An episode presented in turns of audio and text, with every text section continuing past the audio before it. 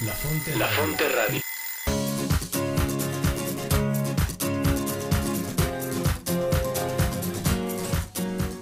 Bienvenidos a tu programa La Brújula. La Brújula. Orientando tu vida con Teresa de Jesús y Juan de la Cruz. Conducido por Cris Torres y Rodo Verduzco. Donde no hay amor, ponga amor y sacará amor. Porque el amor nos hará apresurar los pasos.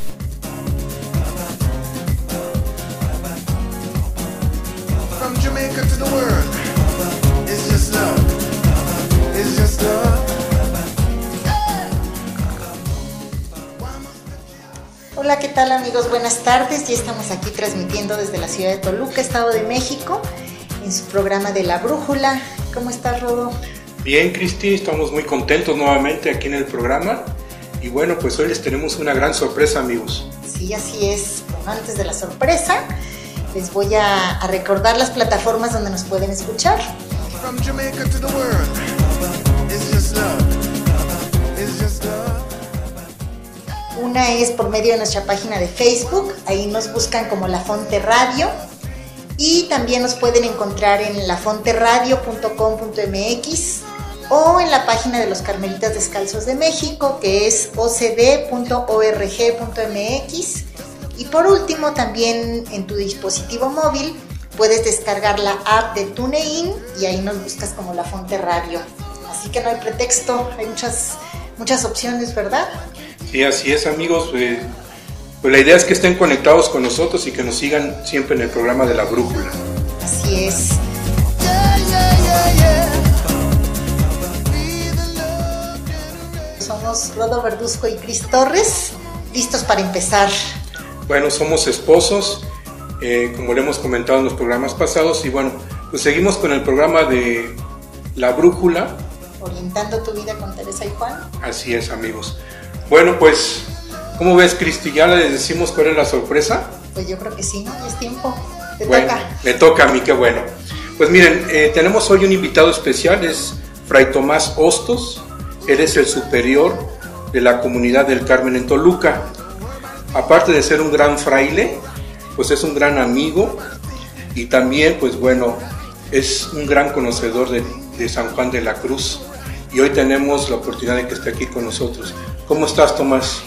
Buenas tardes y buenas tardes a nuestro amable público, a todos nuestros amigos. Y bueno, pues primero me siento muy honrado que me hayan invitado, me hayan abierto esta ventana y poder llegar a tanta gente que busca a Dios, que quiere conocer a los santos. Estoy muy contento y muy agradecido. Nosotros estamos muy honrados con, de que estés aquí con nosotros y además de que nos vas a iluminar un poquito más. con el Espero no oscurecerlos más que iluminarlos, No. porque en San Juan de la Cruz todo está al revés. No, la- no, yo creo que no. Bueno, este, también hay que comentar es que, que Tomás, pues bueno, es el que, el que dirige aquí el Diplomado 3 de San Juan de la Cruz y, y bueno, estamos siempre aprendiendo mucho de, de Tomás, no solamente de la parte de San Juan, sino también es un gran filósofo. Así es, es una gran luz y una gran guía. Pues bueno, Tom, vamos a empezar ya con el tema. Y bueno, comentamos que nuestro programa se llama La Brújula. ¿Te sugiere algo este, este nombre? Sí, bueno, primero quisiera decirles que yo también aprendo mucho de Rodolfo y de Cristi. Hay mucho diálogo entre nosotros, hay un- una gran amistad. Y bueno, el diálogo es una manera de orientarnos mutuamente. ¿Cierto? No lo había pensado así. Sí, cu- cuando uno está desorientado, lo más importante es con quién andas, porque esa persona te va a retroalimentar y a través de, tu- de su palabra te va orientando. Creo que cuando hablan de brújula y ahora que me preguntan esto, fíjense cómo en Santa Teresa que nos regala, nos comunica más bien un carisma que nos regala Dios, lo podemos resumir en la palabra amistad. Y a través de la amistad Dios nos va conduciendo, nos va orientando. Y Teresa muy, bellamente nos ayuda a crecer en la amistad y a través de la amistad orientarnos. O sea, como una brújula. Los amigos, los buenos, los verdaderos amigos son una brújula.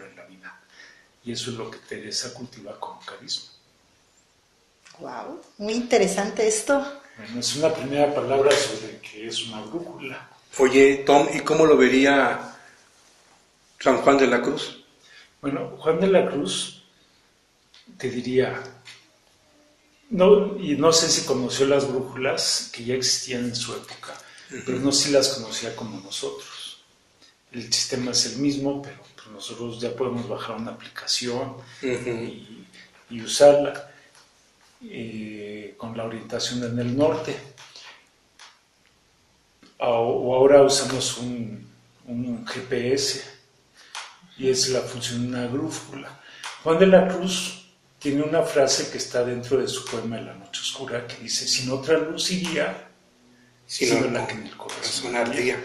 Y esta es la brújula. Claro. Y en Juan de la Cruz esa brújula es justamente el amor. No cualquier amor, sino el amor de Dios. Mm, Cuando tú amas a alguien, profundamente esa persona tiene influencia sobre ti Ah, y te orienta. Y entonces a través de la amistad con Dios, el infinito amor que le engendra en tu corazón, a través del amor tu lugar y te va guiando. Y esa es la brújula. En Teresa de Jesús, pues también es el amor, es la amistad. Y ella lo, lo plantea en su libro de Camino de la Perfección. Lo dice de muchas maneras y con muchas palabras, no exactamente con esta palabra, pero el camino de perfección es una manera de orientarnos. Que a la postre San Juan de la Cruz también va a hacer referencia a ese nombre, el camino de la perfección, por lo menos en tres lugares muy importantes, en Cántico y en una de sus cartas. Wow. Bueno, y una pregunta que parece muy lógica, pero es básica. ¿Hacia dónde nos orientan? Claro. Primero voy a usar un símbolo y después voy a desarrollar su contenido. ¿Hacia dónde nos orientan? El símbolo es el monte. El monte. El monte en la espiritualidad cristiana, desde antiguo, desde los padres de la iglesia, y también podemos presumir que desde antes, desde la mentalidad judía, o de todos los pueblos como arquetipo universal, como es el lugar más próximo al cielo, Ajá. es donde estamos más cerca de Dios. Es un símbolo. Entonces Juan de la Cruz, siguiendo la tradición de su, de su tiempo, habla del Monte Carmelo. No por pensar en la orden, sino pensando en el monte como símbolo. Y Carmelo como un símbolo bíblico. Ujú. Entonces habla de una subida. ¿Por qué? Porque lo que está buscando en ese símbolo, a donde nos está orienta- a orientando, es a una relación muy profunda con Dios. No solo de amigo, sino un, abrazo entrañable. Incluso podemos pensar en un abrazo conyugal. O sea, la palabra que él usa es la unión con Dios. Sí, claro. No como un privilegio, sino como un llamado, como un destino amoroso, como un deseo de Dios, porque como Dios es amor, Dios es un amante, y no hay amante si no hay amado, y nosotros somos sus amados, y a través del amor hace esa unión. Entonces, ¿a dónde nos conduce esta brújula? Es a la unión con Dios, no como un premio, ni como un privilegio, sino como una, una vocación humana, no solo cristiana, humana. Para eso nos creó Dios. Y, y obviamente va a guiar esos pasos a través del amor y de la vida de tu lugar. Ahora bien, Teresa igual. Teresa, ¿a dónde nos conduce a través del camino de la perfección? A la unión con Dios.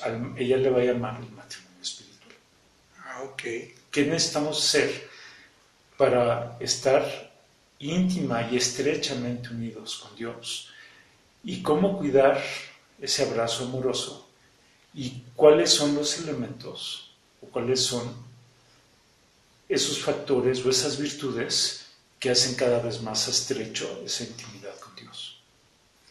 Oye, Tom, entonces podemos decir que Teresa y Juan nos orientan para llegar a la unión con Dios. Así es. Ahora, como no solo esto nos orienta, es- eso es originalmente hacia donde nos quieren llevar, pero como el corazón de una persona es el mismo, estos mismos criterios con que nos orientan, nos orientan también para cualquier unión con cualquier persona, Qué cualquier interesante. relación humana. Y, Teresa, fíjate, e- ella nos dice que Dios es una persona con la que nos podemos relacionar, entonces, pues está muy, bueno, muy relacionado con lo que nos estás diciendo ahorita, ¿no? De hecho, y algo que debemos de tener muy en cuenta, ¿a dónde nos lleva? Nos lleva a la unión con Dios. Pero ¿cómo, cómo ascendemos o cómo va creciendo, desarrollándose esta unión? Para ellos van a ser las virtudes teologales. ¿Y, qué son las virtudes teologales?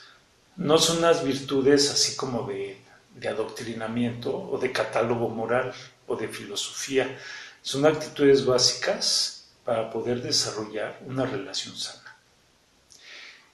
De tal manera que la orientación es el amor, es el que lo fortalece, es el que lo encamina, pero también el amor como un acto de fe y la fe como una luz que guía los pasos, pero algo más, la fe como una actitud de vida en la que no sabemos por vía cerebral, intelectual, académica, sino por experiencia. O sea, la revelación de Dios o la revelación de cualquier persona se va dando por una experiencia creíble y amorosa.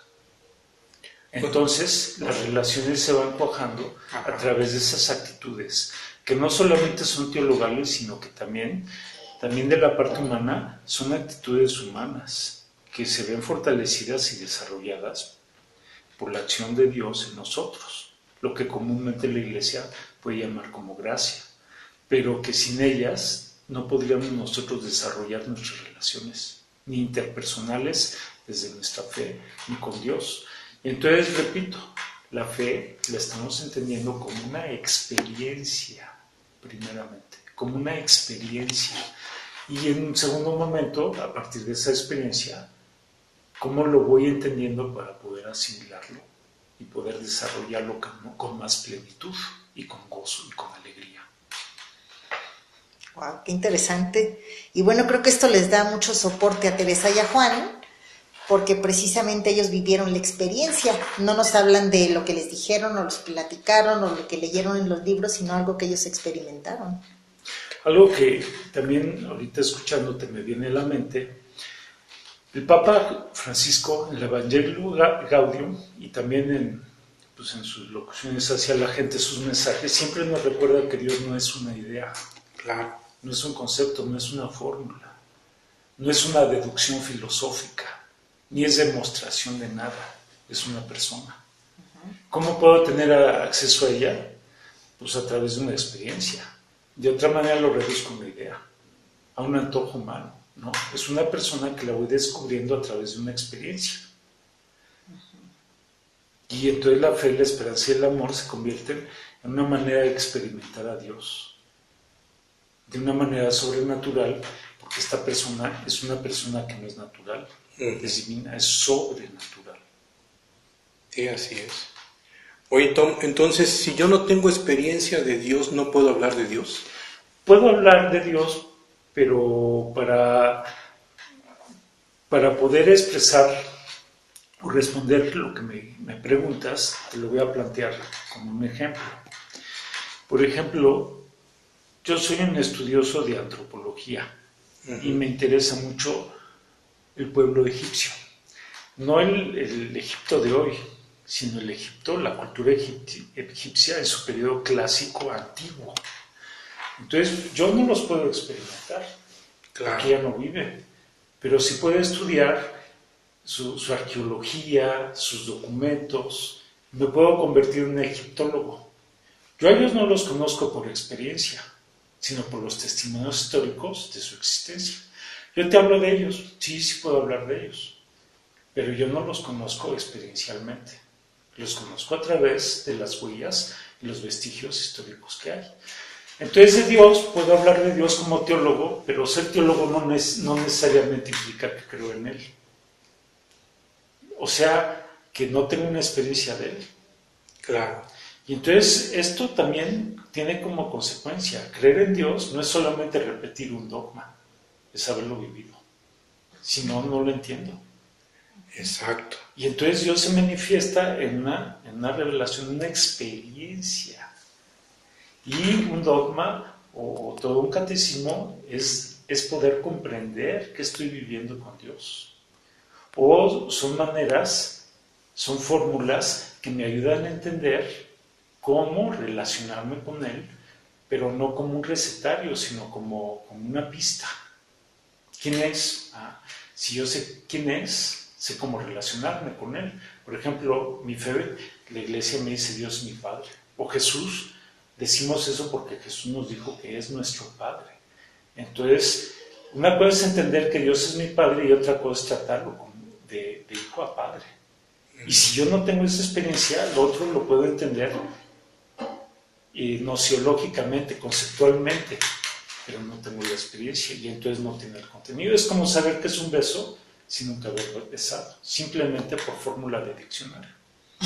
Claro. Hay un mundo de diferencia. Hay claro. un mundo de diferencia. Entonces la fe no es simplemente el dogma, es un dogma que lo entiendo y lo asiento porque estoy teniendo una inmensa experiencia de Dios, como Él es, no como lo que yo necesito, ni lo que se me antoja, ni lo que he escuchado de oídas, sino porque lo he visto y lo he oído, como Él es, no a mi manera, sino a su manera. Claro. Y si es divino, por eso, insisto, estas virtudes son sobrenaturales. Porque yo digo, ay, me gustaría ver a Dios, pero eso sería conocerlo de una manera natural. Y como Él no es natural, yo no puedo verlo. Pero sin embargo puedo reconocerlo en experiencias que no checan más que con Dios. Y yo tengo esa capacidad de reconocerlo porque Él me ha infundido la fe. O sea, Él me ha dado la experiencia y por medio de la fe me ha dado la capacidad de darme cuenta que es Dios, aunque no lo vea. Y como bien lo dices, es por las huellas que te va dejando. Exactamente. Me va dejando huellas, no solo sobrenaturales, sino que tiene efectos en mi psicología. Entonces yo puedo preguntarme, ¿quién es mi Dios o cómo es mi Dios? De acuerdo a la relación que tengo con Él. Claro. Y obviamente Dios no se va a reducir a mi Dios o a mi experiencia. Él es mayor a cualquier experiencia. Él es provocador de mí, de tú, de su, de nuestra experiencia.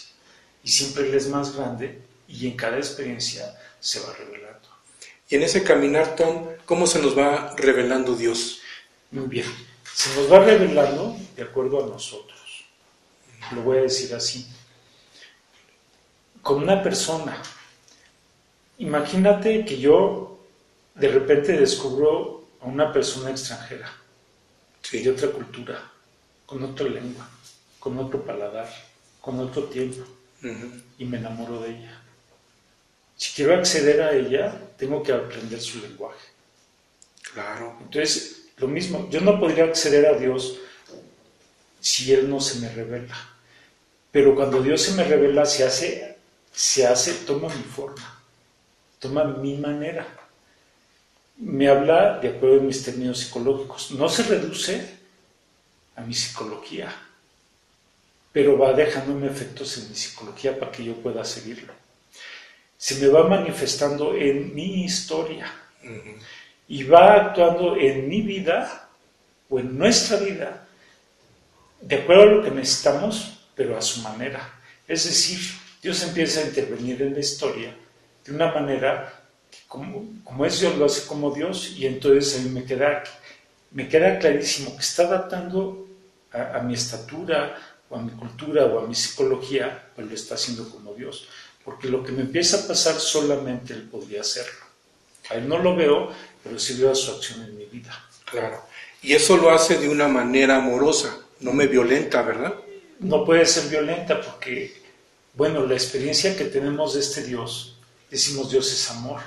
En realidad no es que sea un concepto de amor, no, es una persona que yo no la veo, pero sí, sien- sí descubro, sí siento, sí experimento su acción amorosa en mí. Si no fuera amorosa, no sería Dios. Claro. Ahora es suave. Si fuera violento, no es Dios. Es pacífico. Si no me infunde paz, no es Dios. Es, es humilde. Si se me presenta como todopoderoso, no en el sentido de que pueda todo, que es poderoso en todo, sino como alguien autoritario o avasallador, no es Dios. es Entonces, una imagen. Entonces él- yo me voy dando cuenta que él es, porque él es, muchos se pueden parecer a él, pero él siempre desborda nuestra necesidad y simplemente nos da todo lo que podemos recibir de él, pero como él es. Por eso la fe me permite reconocerlo, porque nadie más podría hacer las cosas como él las hace, pero las hace de acuerdo a mi capacidad de recibirlo, Interesante. sin avasallarme, sin violentarme, sin sacarme de mi quicio natural. Y hay un principio teológico que dice, la gracia supone la naturaleza, y Dios se nos comunica según nuestra naturaleza, que por eso Él la creó y la inventó de esa manera, para que yo, aunque tenga límites, pueda recibirlo sin hacerme daño. Claro, ahorita estoy pensando en un ejemplo este, muy sencillo, pero que a lo mejor nos puede este, ejemplificar eso que estás diciendo.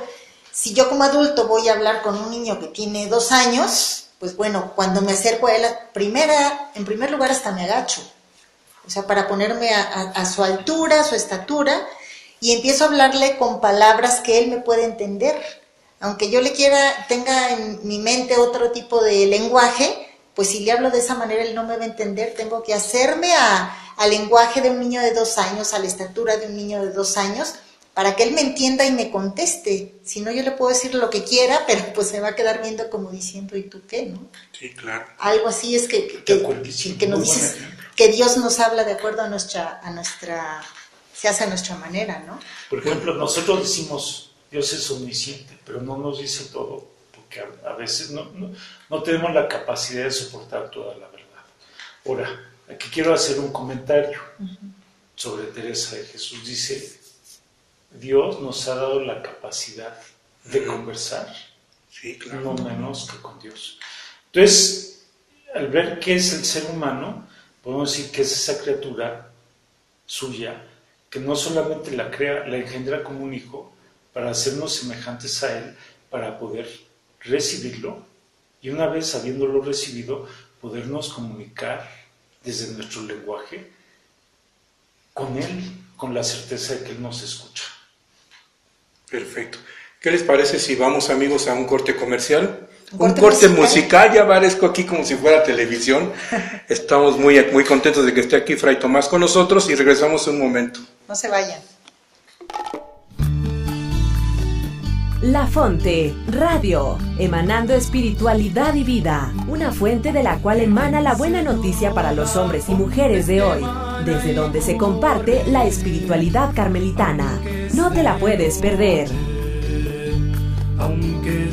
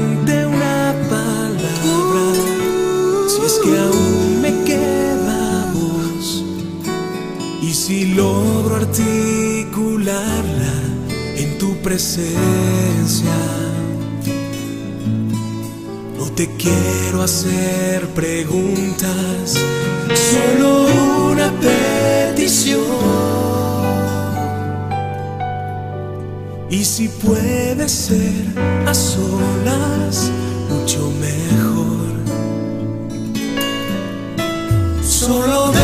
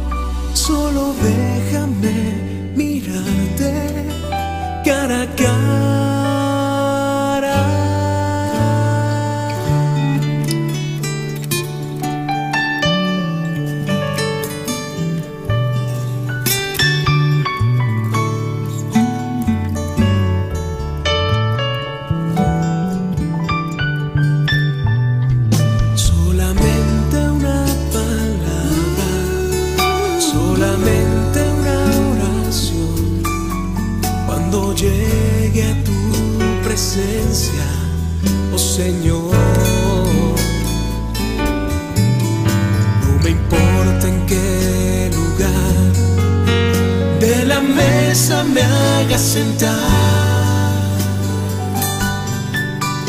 y el color de mi corona si la llego a ganar.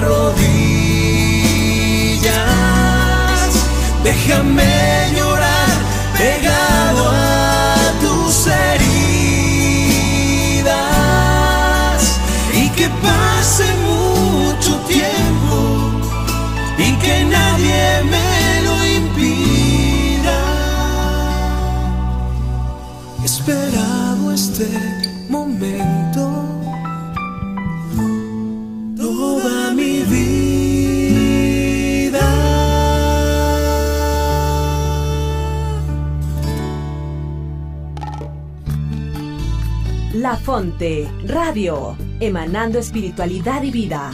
Porque el hombre de hoy tiene deseos de escuchar buenas noticias que den esperanza y vida ante un mundo tan convulso.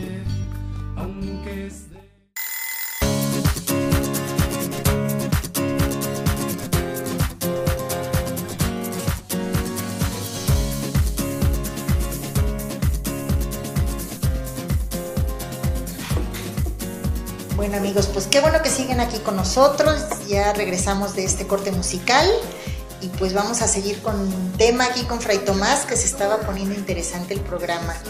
Nos estabas platicando, Tom, en el corte anterior de, bueno, acerca de la experiencia que habían tenido Teresa y Juan. Entonces se me vino una pregunta a la mente. Yo me imagino que el hecho de que hayan tenido una experiencia de Dios, pues eso no es algo sencillo ni que a todo mundo le pase o lo identifiquemos. Entonces, ¿de qué manera ellos nos pueden transmitir esa experiencia para que nosotros podamos entenderla? Porque hay veces que vivimos cosas que, pues una cosa es que yo lo viví, lo experimenté, pero otra cosa es cómo lo comparto con los demás. Bien, mira, tal vez para contestarte, me gustaría usar un esquema teresiano. Ah, Muy bien, me parece perfecto. Mira, ella dice una cosa es tener experiencia, otra cosa es entenderla y otra cosa es comunicarla.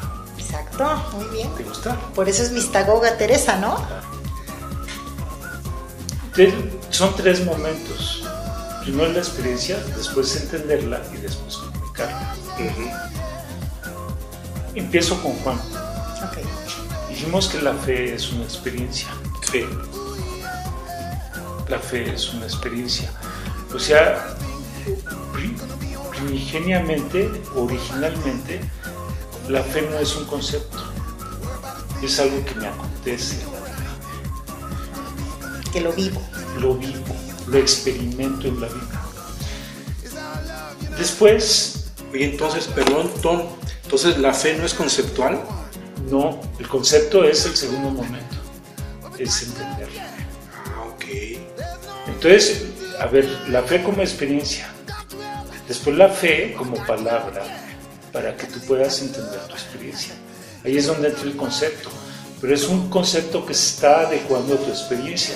por decirlo así, es como un muchacho, un estudiante de secundaria, al laboratorio de química, necesita un marco teórico para entender qué va a hacer, pero en la vida, la vida a todos primero nos pasamos. Claro. Entonces, eh, en- eh, eh, cuando estoy en, en una escuela, en una secundaria, voy al laboratorio, hago el experimento y después confirmo las hipótesis. Pero esas hipótesis que están formuladas son comprensión de la experiencia. Si no la comprendo, no tiene sentido. Entonces la fe se vuelve palabra de Dios para que yo pueda ponerle nombre a mi experiencia y pueda comprenderla. Entonces, fe como experiencia, Dios se me comunica en una condición. Segundo, la fe como palabra, como fórmula, fórmula de fe, para que yo pueda nombrar mi experiencia y pueda entenderla. Claro. Pero eso todavía, eso está a nivel interno. Ahora, como es una experiencia muy fuerte, necesito contarla. Entonces necesito una palabra más digerida, mejor formulada, más aquilatada, para poder contarla. Entonces yo pude haber tenido la experiencia, pero necesito a alguien que me ayude a entenderla. Por eso para ambos, Teresa y Juan, necesitas tener un director espiritual, no para que te dirija, sino para que te ayude a comprender tu experiencia. Y el ejemplo que me viene es como en la Biblia, el del niño Samuel, cuando le habla a Dios la primera vez, no sabe qué está pasando, aunque es Dios. Y entonces va con el anciano, Elí, la tercera vez le dice, es Dios, es Yahvé. Cuando te vuelva a hablar, dile, habla Señor, que tu siervo escucha. En ese momento Elí se dio cuenta, el niño no. Entonces él le tuvo que dar palabras para que él supiera qué está pasando o quién es. Está el nombre. Entonces cuando ya entendió que es Dios, ¿y ahora qué hago? Pero el mismo Elí le dice cómo estar frente a Dios. No sabe qué le va a decir Dios, pero ya le enseñó la actitud para poder acoger la palabra sin la cual no podría entender qué está sucediéndole. Ahora pongo otro ejemplo natural. Cualquiera de nosotros, cuando somos adolescentes, al principio de la adolesc- adolescencia, cuando empezamos a dejar nuestros esquemas de niño y empezamos a experimentar cosas nuevas, nos espantamos.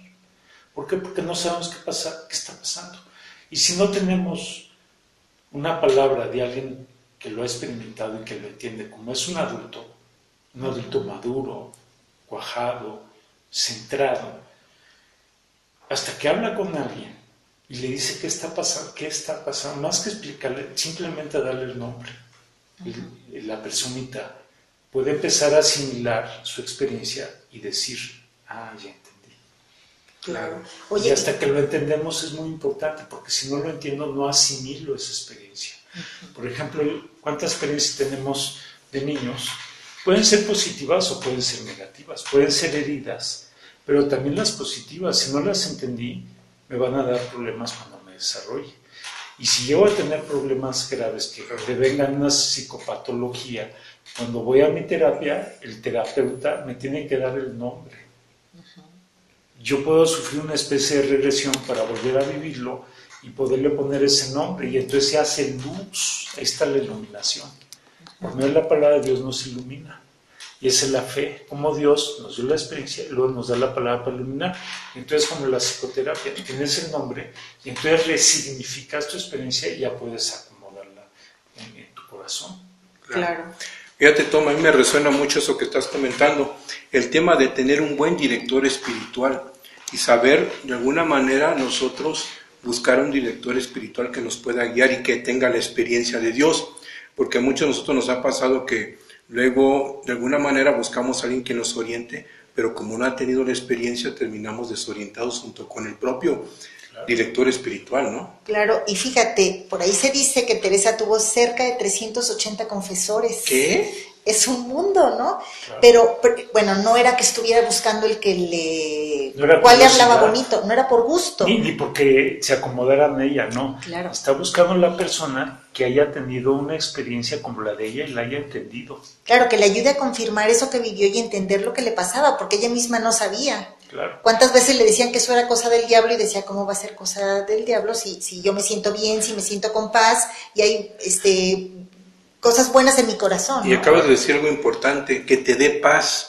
Si no te da paz, lo dijo hace rato Tom, si no te da paz, entonces no es de Dios. O Dios te da paz, pero el que te acompaña lo malinterpreta, le pone un mal nombre y el nombre, el mal nombre, el nombre desadecuado, te desasosiega y te quita la paz. Entonces, fíjense qué, qué importancia de saber quién nos acompaña. Ahora me dirán, la gente, eh, la gente me preguntará, bueno, ¿y Dios no puede revelar? No, sí, Dios se revela, pero un humano necesita que lo acompañe otro humano. Que nos confirme si, Pues si sí. entendí o no una, entendí. una cosa es que un adolescente tenga su primer amor y otra cosa, pues no es que el primer amor le diga te está pasando esto, no, no, no, no. Lo sano es que vaya con su papá sano y su papá le ayude a entender su experiencia.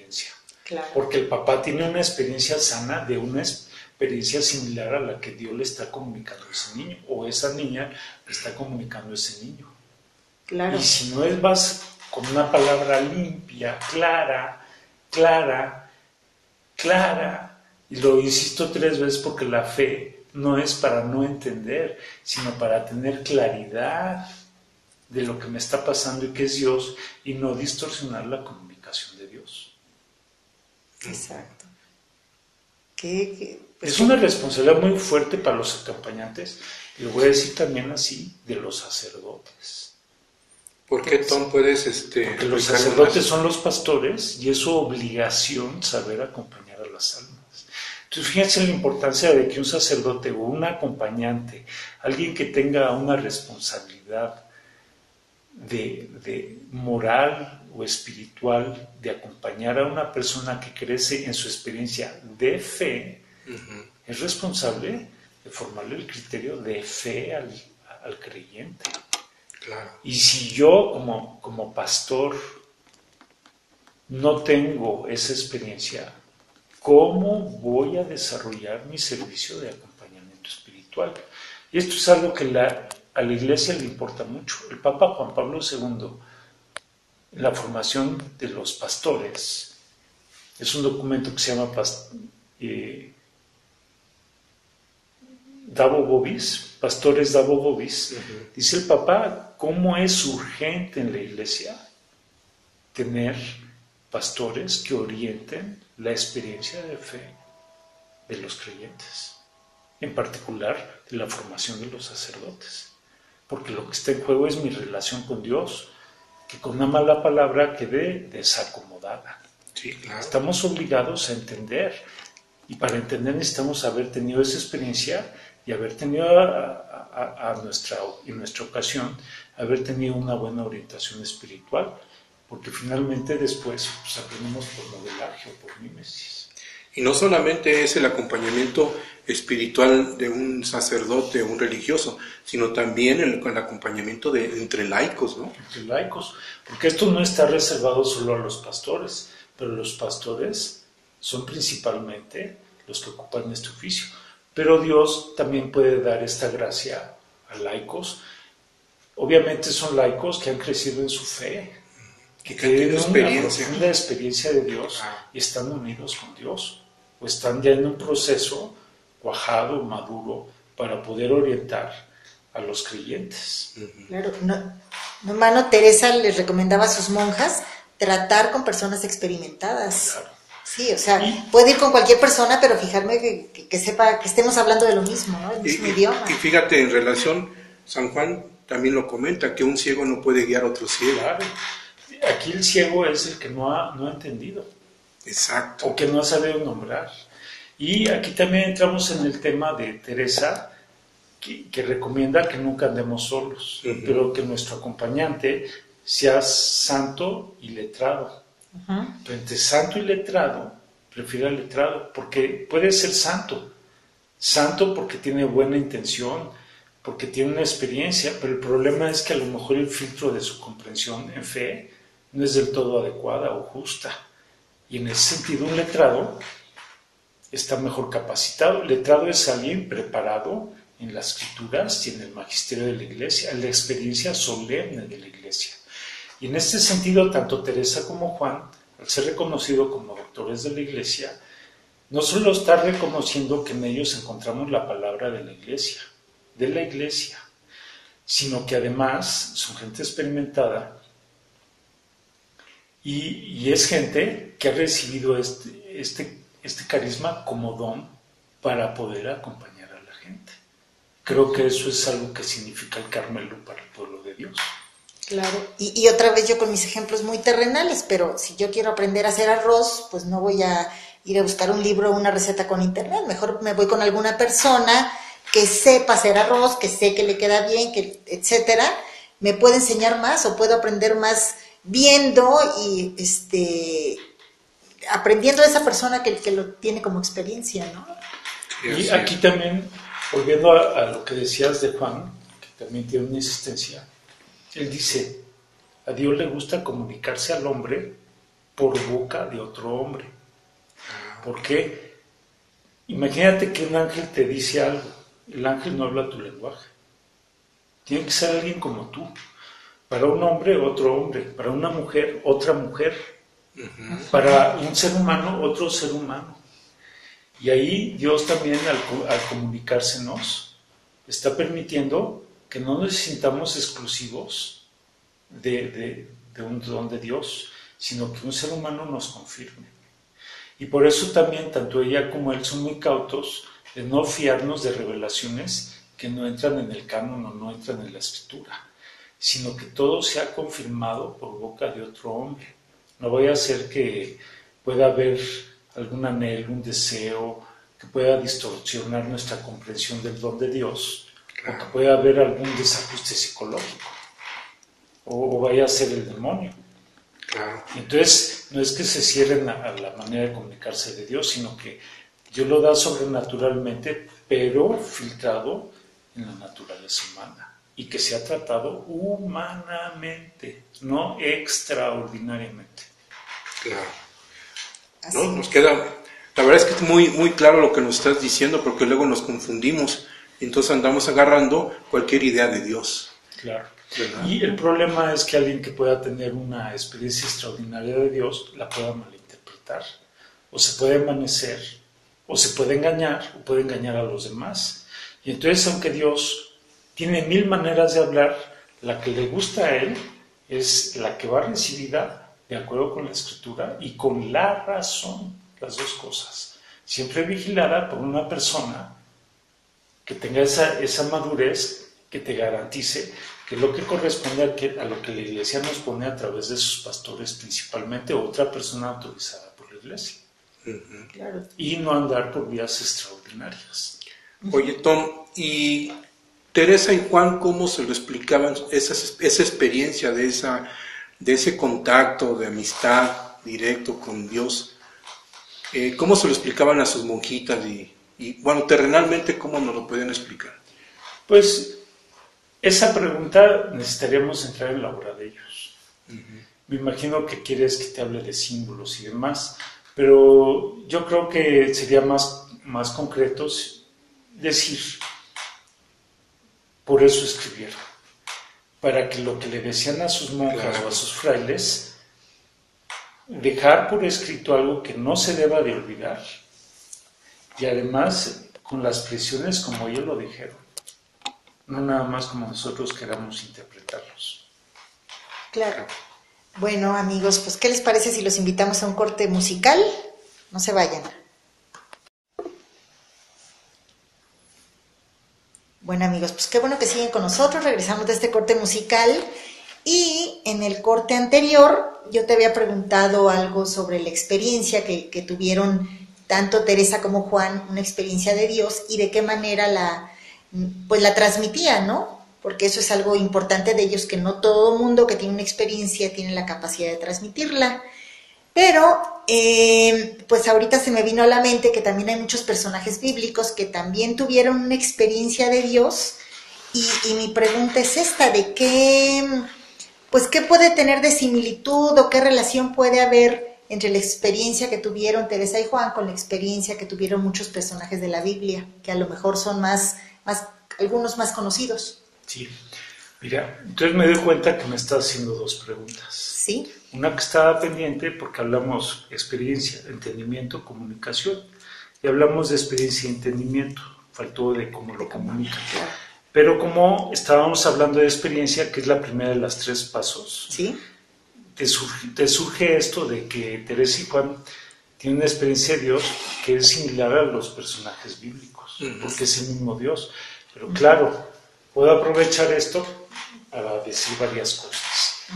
La, la Biblia para nosotros es palabra de Dios, pero se vuelve palabra que tiene sentido a partir de esa experiencia. Los personajes bíblicos nos hablan de esa experiencia que le está provocando ese entendimiento gracias a la palabra que Dios les da. Y entonces se vuelve una, una plenitud de la comunicación de Dios, experiencia y palabra. Pero en un primer momento es para que lo entiendan, después lo comunican. Y entonces ahí viene el texto bíblico. Ahora, entonces, ahí, tenemos la experiencia, la palabra y la comunicación de un autor bíblico. Eso es revelación. Y lo hemos reconocido como palabra de Dios, como dice la Dei Verbo, que es inspirada, es revelada por Dios, pero traducida al lenguaje humano. O sea, hay una voz, hay un lenguaje primero que es divino, y hay un lenguaje segundo que es la traducción humana. Primero hebreo, después al griego con los 70, después la, la, la vulgata, que es la que, que, hace propia como definitiva la iglesia, pero que nosotros necesitamos escucharle en nuestro idioma. Claro, es como si tú sabes muchos idiomas o me quieres comunicar algo en chino, pues me voy a quedar igual, no voy a entender. Pero entonces eso es lo que pasó con ellos. Pero entiendo que estás haciendo notar, Teresa y Juan tienen una experiencia parecida a la de ellos. Uh -huh. Perfecto. ¿Por qué es parecida? No es igual, es parecida porque es el mismo Dios que se comunica. Es distinta porque el contexto cambió. Pero además es distinta y no es canónica, es decir, no es palabra de Dios, porque lo que Dios tenía que haber revelado ya lo reveló. muchas Biblia. veces en la Biblia, muchas claro. veces y de muchas maneras habló Dios y al llegar a la plenitud de los tiempos se nos ha comunicado con su única palabra, que es su Hijo, y en él Dios nos lo dijo todo. Es Hebreos 1.1 y eso es San Juan de la Cruz. Ya no tiene nada que decirnos. O sea, ahí se cerró su comunicación de, respecto a cosas nuevas. No dejó de comunicarse, sino que ya llegamos a la plenitud de todo lo que nos tenía que decir. Exacto. Nos los puede decir y repetir y retraducir. Y entonces Teresa y Juan, no los únicos, sino todos los santos, los doctores de la iglesia, dicen cómo la iglesia los reconoce como palabra de la iglesia, cómo lo van reactualizando o le van dando sentido en los distintos escenarios históricos, geográficos, en los que históricos de todos los tiempos de la iglesia y geográficos donde se ha ido expandiendo la iglesia. Pero entonces palabra de la iglesia y no es revelación canónica, porque eso quedó para los libros sagrados. Sin embargo, es un testimonio reconocido por la iglesia y autorizado como palabra de la iglesia para que con esas experiencias contadas nosotros podamos entender nuestra experiencia, la que Dios nos hace a cada uno como creyentes y como pueblo. Entonces Teresa y Juan se vuelve una palabra autorizada para ser intérpretes de la comunicación de Dios. Es Entonces, decir, es como si fuera actualizar un poco. Claro, pero actualizar cómo interpretar hoy lo que ya está dicho en la Biblia. Claro. O sea, no dice nada nuevo. De acuerdo. Nos lo traducen hoy. Pero fíjate lo interesante que es a través de la experiencia de Teresa como mujer y la, la experiencia de Juan como hombre. Ahora, lo voy a decir de esta manera. Uh -huh. Sobre todo lo puedo afirmar de Juan. En uno de sus prólogos dice, lo sé por, por ciencia, por escritura y por experiencia, pero no se refiere a su experiencia personal, se refiere a la experiencia solemne de la iglesia. O sea, lo que ha leído y ha entendido al haber compartido la experiencia de todos estos escritores santos y letrados con lo que la iglesia nos ha ido conduciendo a través de la tradición. Una tradición abierta en la que en su momento la iglesia incluía a Teresa y a Juan como doctores para formar parte de esa tradición viva y abierta de la iglesia, que se va actualizando, está actualizando el Evangelio en todos los tiempos. Ahora, algo que quiero decir, y esto es muy importante, lo voy a decir así, Teresa y Juan son como un evangelio, como un, como un evangelio. Pero tengo que especificar o, definir qué entiendo por evangelio. No me refiero a los evangelios bíblicos, sino que es un evangelio, también en el sentido bíblico. Evangelio no es un texto cerebral, sino es un testimonio escrito de un acontecimiento donde el acontecimiento no es algo, sino es alguien que ha tocado tu vida, ha transformado tu historia y, al ver yo cómo ha transformado mi historia, me llena de esperanza y de alegría, de un gozo inmenso. Eso es el Evangelio. Es Dios aconteciendo en mi historia, en mi vida. Por eso decía que Dios se revela en la historia. Porque en mi vida, donde tengo necesidades, preguntas, hundimientos, desconciertos o, lo que sea, cuando Dios se revela en mi vida, yo entiendo el sentido de lo que estoy viviendo y no me hundo. Digo, ¿cómo puedo caminar en el agua sin hundirme? Porque Dios me lleva en su palma. Por supuesto que es un lenguaje metafórico. Entonces lo que estoy viendo no es que Dios haga payasadas ni que sea un Dios exhibicionista o estrafalario o, o arrogante, más fuerte, más rápido, más veloz, no. Es un Dios inmensamente preocupado por mi vida y entonces me empieza a hablar a través de los acontecimientos. Me da la capacidad de darme cuenta que Él está transformando conmigo mi historia y que mi historia, por más un día que esté, no está perdida, está llena de sentido y por lo tanto mi vida, aunque esté en una tercera guerra mundial, tiene sentido, tiene luz, tiene esperanza. Y entonces cuando yo veo ese actor de Dios, digo, me, me lleno de paz, me lleno de gozo, me lleno de luz, porque ya vi a Dios sin haberlo visto, ya lo vi actuando en mi vida. Y entonces eso me llena de, me cambia la conciencia. Claro. No solo cambia la historia, o me da la capacidad de transformar la historia, sino que me cambia la conciencia, me revoluciona mi entendimiento y, fortalece mi voluntad y eso me llena de gozo. Entonces suceden dos cosas. El Evangelio como gozo que se canta a Dios, se canta. Ahí está la alabanza, ahí está el Magnificat. Como una mujer que no conoce varón, de repente ve cambiada su situación y lo que pueda significar socialmente y signifique de, riesgo para ella, ve cómo Dios acomoda las cosas para que su esposo la reciba en casa y suceda lo que tiene que suceder, cumpliéndose la promesa de Dios. Entonces se llena de alegría y viene magnífica, pero la segunda cosa, no te lo puedes callar, porque es algo tan grande que es imposible que te lo calles y tienes que contarlo. Entonces, resumiendo, ¿qué es el Evangelio? Es Dios acontecimiento en mi vida, dándome la capacidad de transformarla y no quiero transformarla yo solo, sino con Él, juntos. Y entonces Teresa dice, divina y humanamente, juntos. Y Juan de la Cruz dice, es obra del Espíritu Santo y del alma, juntos. Y entonces nos damos que estamos cuenta unidos con Dios. Claro. Y no es un fenómeno extraordinario, es algo que se da en mi vida, en esta carne y en estos huesos, en esta historia, y ahí me, me doy cuenta que Dios está conmigo. Y entonces como evangelio lo canto y lo cuento. Y eso es lo que ellos hacen cuando escriben sus obras. Eso es el Evangelio de Teresa y de Juan. No es canónico, pero es, un, es algo similar a lo que pasa con los escritores bíblicos sin que ellos añadan nada y se vuelven palabra de la iglesia para que nosotros podamos reactualizar el Evangelio. Es decir, el de las Sagradas Escrituras, cómo actualizar esa Sagrada Escritura en nuestras vidas. Es un Evangelio. Es un gozo, es un Evangelio En pocas palabras nos está diciendo que Teresa y Juan escriben un nuevo evangelio porque Dios tocó su vida y la transformó. Lo vamos a decir así, no hablaron de un nuevo evangelio, lo renovaron, lo, lo, rea- lo actualizaron en su experiencia cotidiana, en sus vidas. Fue su propio evangelio, al Fue final su- de cuentas. ¿no? Fue, fue el evangelio de, De su vida. De la Biblia, puesto en escena en su propia vida y en su propia historia. Y hoy en día vemos la transformación. Y eso es lo que quiere hacer Dios en cada persona y en cada comunidad y en cada pueblo y en toda la humanidad. ¿Cómo vamos a transformar este mundo? Excelente, Tom. Excelente.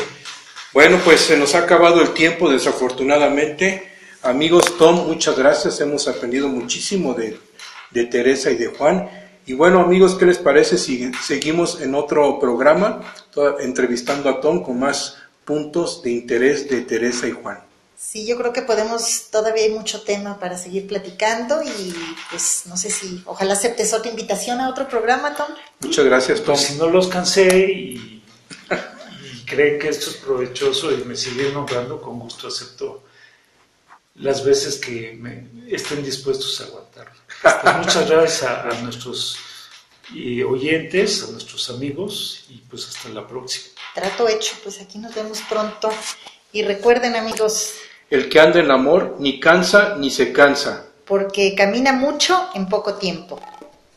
La Fonte Radio, emanando espiritualidad y vida, para aprender a vivir y ser mejor en la vida desde la espiritualidad carmelitana, siendo amigos fuertes de Dios por medio de la oración y meditación de la palabra del Señor.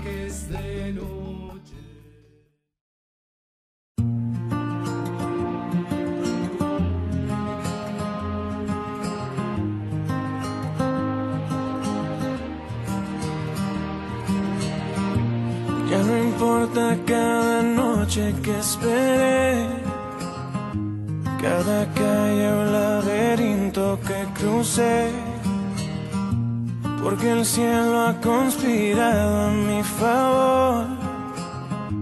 Y a un segundo de rendirme te encontré, piel con piel. El corazón se me desarma, me haces bien. Enciendes luces en mi alma, creo en ti y en este amor que me vuelve indestructible, que detuvo mi caída